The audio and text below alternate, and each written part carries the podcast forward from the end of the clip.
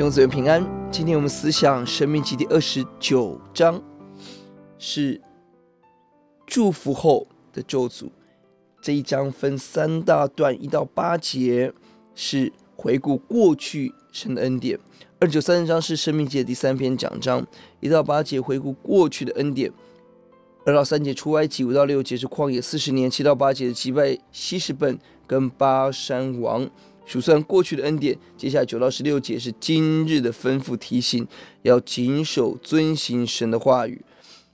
第九到十三节是全面的聆听，这一代所有的人要起来聆听神的话语。十到十六节不但这一代，下一代要起来聆听顺服遵行。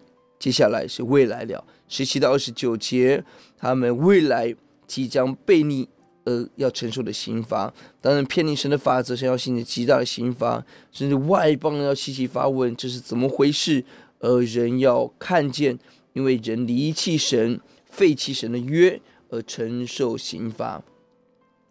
这个时间点是他们即将要进到应许地了。摩西遥遥的看见这群以色列人在将来蒙福之后会离弃神，也预了预言了一千年后将来的亡国。与被掳，这是真先知，不但讲到应许，也清楚地讲到未来的刑罚。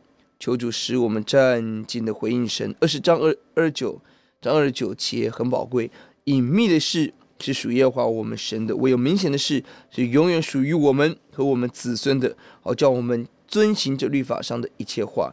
隐秘的事，这里指的是七到二十八节，神将兴起极重的刑罚。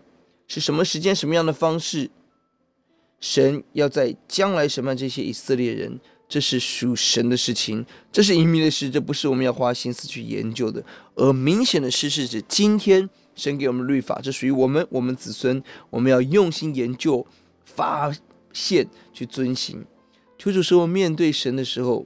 面对真理的时候，有这样分辨的智慧，要花心思、心力去研究那关乎金钱、生命如何回应神、遵行神话语的事，而不是花心力去寻找那个隐藏属乎神主权的奥秘。